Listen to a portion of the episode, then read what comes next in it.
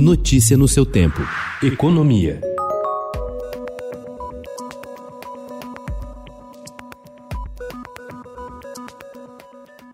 A americana Ford pegou seus trabalhadores e o setor automotivo de surpresa ao anunciar ontem em comunicado o fim de mais de um século de história de produção de carros da marca no Brasil. A montadora, que já havia encerrado em 2019 a produção de caminhões em São Bernardo do Campo, na ABC Paulista, comunicou que vai fechar as demais fábricas do país.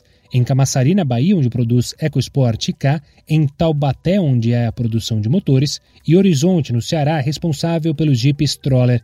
A decisão resultará na demissão de 5 mil funcionários diretos, sobretudo no Brasil, mas também na Argentina.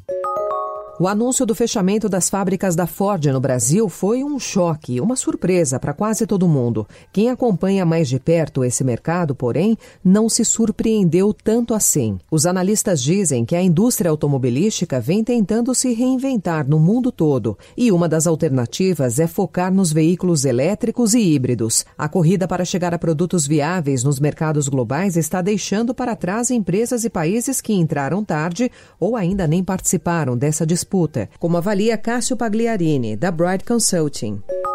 Depois do movimento recorde registrado no início do ano, a Bolsa de Valores de São Paulo fechou ontem em baixa de 1,46% aos 123,2 mil pontos. O dia foi marcado pela chamada realização de lucros dos investidores e ainda por preocupações em relação ao desdobramento da crise econômica no país. Também de olho no cenário fiscal, o dólar fez o caminho inverso e fechou a R$ 5,50, com um salto de 1,61%.